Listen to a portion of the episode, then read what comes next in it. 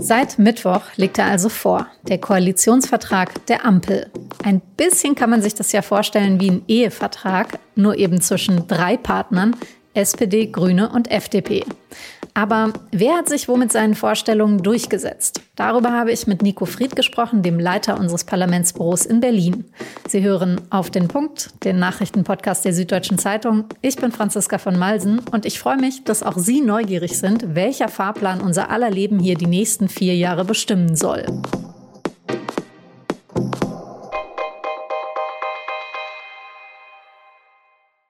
Bei uns hier bei der Süddeutschen Zeitung, da wird's jeden Abend vor Redaktionsschluss nochmal so richtig hektisch. Dann schalten sich mehrere Menschen, die alle ein irgendwie geartetes Chef oder Chefin im Titel tragen, die schalten sich dann zusammen zur sogenannten Titelkonferenz. Und da überlegen sie dann, welche Überschriften die wichtigsten SZ-Texte an dem Tag haben sollen. Natürlich die, die die Inhalte am besten beschreiben und die die Leserinnen und Leser möglichst neugierig machen. Und so ähnlich stelle ich mir das jetzt auch zum Ende der Koalitionsverhandlungen vor. Das Wichtigste ist endlich nach harter Arbeit geschafft, der Koalitionsvertrag. Aber wie nennt man das Ding denn jetzt für die große Präsentation beim Wahlvolk? Und naja, der Titel, auf den die Ampelkoalitionäre gekommen sind, mehr Fortschritt wagen. In Anlehnung an Willy Brandts Mehr Demokratie wagen. Ob sich diese Anspielung Olaf Scholz und die SPD besonders hart erkämpfen mussten, man weiß es nicht. Jedenfalls einen Untertitel hat das Ding auch noch und der geht so, Bündnis für Freiheit, Gerechtigkeit und Nachhaltigkeit. Ist also quasi für jeden was dabei. Und nicht nur die Titel vom Koalitionsvertrag hat sich die Ampel genau überlegt, sondern auch die Statements auf der gemeinsamen Pressekonferenz am Mittwoch. Eine Koalition auf Augenhöhe mit drei Partnern die ihre Stärken einbringen zum Wohle unseres Landes. Ein Land in einer Zeit der Krise zu modernisieren, bedeutet eine große Anstrengung und eine große Entschlossenheit ist notwendig. Was jetzt gebildet wird, ist eine Regierung der Mitte, die das Land nach vorn führt. Aber wie sieht der Fahrplan in den Fortschritt denn jetzt wirklich aus? Also wer konnte seine Versprechen aus dem Wahlkampf tatsächlich im Koalitionsvertrag verankern und um welchen Preis? Darüber habe ich mit Nico Fried gesprochen. Er leitet das SZ-Parlamentsbüro in Berlin und der aktuelle Koalitionsvertrag ist schon der sechste, den er als Politikjournalist bewerten soll. Okay, vielleicht als erstes, Herr Fried, der Koalitionsvertrag, das sind ja irgendwie fast 180 Seiten, haben Sie die ganze Nacht mit Lesen verbracht. Nein, das habe ich ehrlich gesagt nicht. Das ist ja nicht meine erste Regierungsbildung und auch nicht das erste Mal, dass äh, ein Koalitionsvertrag auf meinem Schreibtisch liegt. Da hat man ein bisschen Erfahrung, man kann das äh, überfliegen und man weiß auch, an welchen Stellen man vielleicht ein bisschen schneller weiterblättern kann.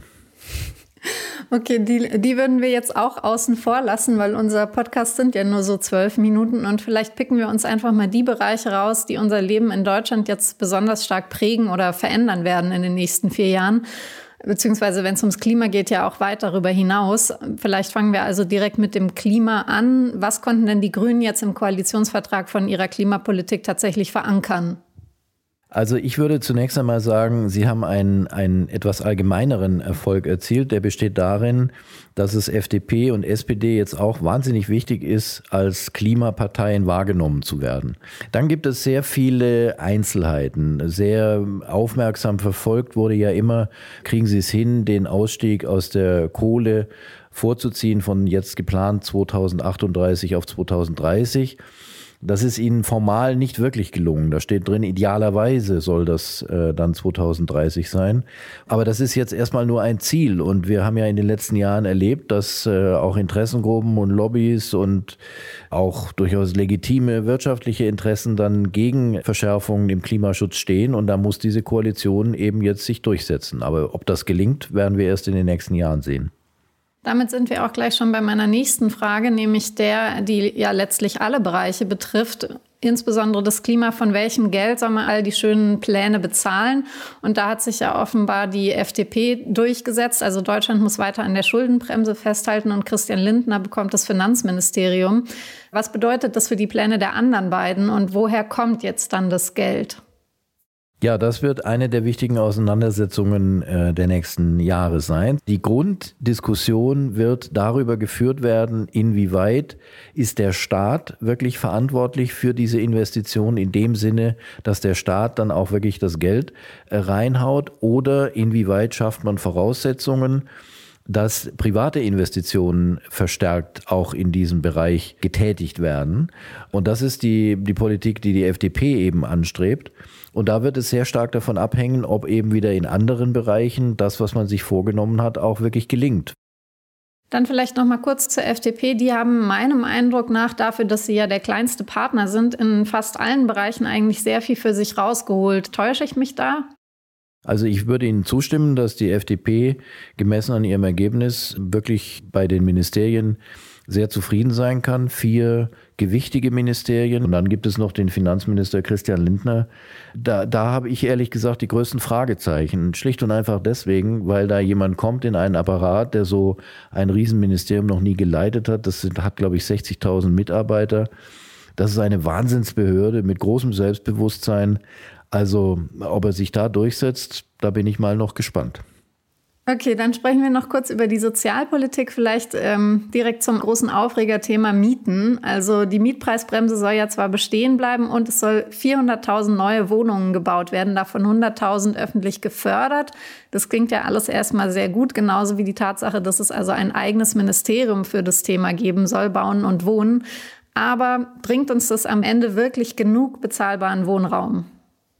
Wenn die Vorgabe umgesetzt wird mit 400.000, dann wäre schon viel erreicht. Und auch der Anteil von 100.000 öffentlich geförderten Wohnungen, man äh, spricht ja da eigentlich von Sozialwohnungen, die dann im Wesentlichen eben auch Menschen mit wenig Einkommen zugutekommen, das muss erstmal verwirklicht werden. Das ist ein, ein Ziel, wo man sagen muss, dass Olaf Scholz, der Bundeskanzler, zumindest in Hamburg schon mal gezeigt hat, dass er in der Lage ist, das tatsächlich umzusetzen. Also da ist jemand, zumindest Kanzler, der weiß, worauf es ankommt.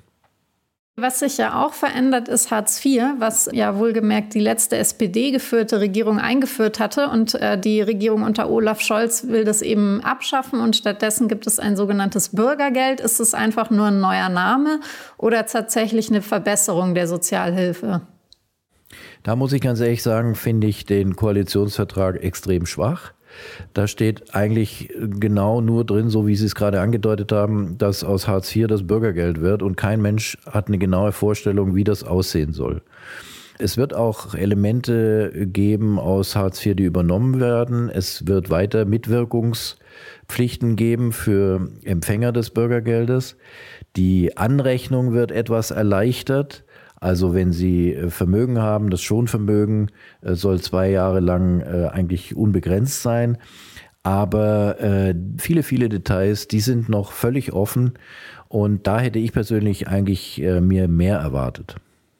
Jetzt gibt es ja insgesamt noch viele Dinge, die ich Sie gerne bewerten lassen würde. Also die Pläne zur Digitalisierung und zur Rente, das Wahlrecht mit 16 oder die Legalisierung ähm, von Cannabis. Aber aus Zeitgründen schlage ich trotzdem vor, dass wir jetzt einfach noch mal einen St äh, Schritt zurücktreten und aufs Ganze blicken. Würden Sie denn jetzt sagen, dass wir Bürgerinnen und Bürger mit diesem Koalitionsvertrag in etwa das bekommen, was wir auch gewählt haben? ja, das ist eine gute Frage, weil jeder von uns hat ja nur eine Partei gewählt und jetzt kriegt man jeweils, jeweils noch zwei andere dazu sozusagen. Ich finde aber schon, dass die drei eine Chance verdient haben. Es sind viele Vorhaben drin, wenn die verwirklicht werden, die, die das Land äh, moderner machen würden, die das Land äh, mehr auf die Höhe der Zeit bringen würden und auch einfach die große Herausforderung, insbesondere des Klimaschutzes, tatsächlich angehen würden. Es ist ein Koalitionsvertrag, mit dem SPD, Grüne und FDP sich sehen lassen können. Das würde ich schon sagen. Nachdem Sie jetzt ja 16 Jahre lang die unionsgeführte Merkel-Politik begleitet haben, gibt es irgendwas, worauf Sie sich jetzt besonders freuen mit der neuen Regierung? Das ist eine sehr gute Frage, weil ähm, also ein Problem an der Beobachtung von Frau Merkel war ja, dass sie zum Beispiel als Rednerin jetzt nicht gerade übertemperamentvoll war. Wenn ich allerdings jetzt die letzten Auftritte von Olaf Scholz mir anschaue, dann wird sich an der Stelle nichts verbessern. Also ich würde mir sehr wünschen, ähm, dass vielleicht aus äh, FDP und Grünen dann mehr wie soll ich sagen, Inspiration auch kommt, mehr Mitreißendes für diese Politik, weil vom Kanzler ist es, glaube ich, bei allem Respekt nicht zu erwarten. Naja, nichtsdestotrotz sind ja die letzten 16 Jahre sehr unterhaltsame Texte bei Ihnen rausgekommen, auch über Frau Merkel. Von daher bin ich mal für die Leserinnen und Leser der SZ weiter zuversichtlich. Besten Dank für die Einschätzung und liebe Grüße nach Berlin. Dankeschön. So, Jetzt wissen Sie also zumindest schon mal einiges, was so drin steht im Koalitionsvertrag und ausdrucken können Sie ihn sich auch schon. Bis zur endgültigen Regierungsbildung gibt es aber noch ein paar Zwischenschritte. Bei SPD und FDP muss jetzt jeweils ein Parteitag über den Koalitionsvertrag abstimmen und die Grünen, die befragen sogar in den nächsten Tagen alle ihre Mitglieder. Wenn nichts schiefläuft, dann soll in der übernächsten Woche, also ab dem 6. Dezember, Olaf Scholz im Bundestag zum Kanzler gewählt werden. Zuerst eine Nachricht, die viele Eltern wohl schon sehnlich erwartet haben. Die Europäische Arzneimittelbehörde hat den Corona-Impfstoff von BioNTech für Kinder zwischen 5 und 11 freigegeben. Bisher war die Impfung erst ab 12 zugelassen. Die Europäische Kommission muss die Entscheidung zwar noch final bestätigen, aber das gilt als reine Formsache. Am 20. Dezember soll Deutschland dann eine Lieferung von 2,4 Millionen Dosen Impfstoff erhalten.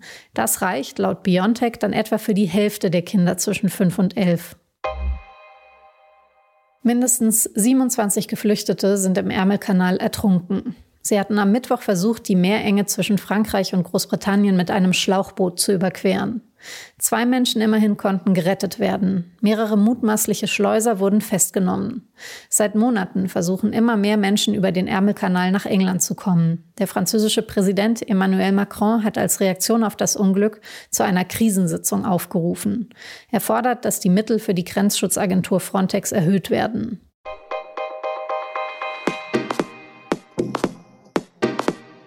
Impfen lassen oder die Infektion durchmachen. Das sind ja die zwei Wege, sich gegen Covid-19 zu immunisieren. Aber wen die Infektion erwischt, dem droht ein viel höheres Risiko, dass er auch nach der akuten Phase dauerhaft krank bleibt. Menschen, die am sogenannten Long-Covid leiden, fühlen sich zum Beispiel nach körperlicher oder kognitiver Anstrengung unglaublich erschöpft. Was das bedeuten kann und ob es einen Ausweg gibt, darum geht es in der neuen Folge von Das Thema, unserem Recherche-Podcast. Den finden Sie auf sz.de slash podcast.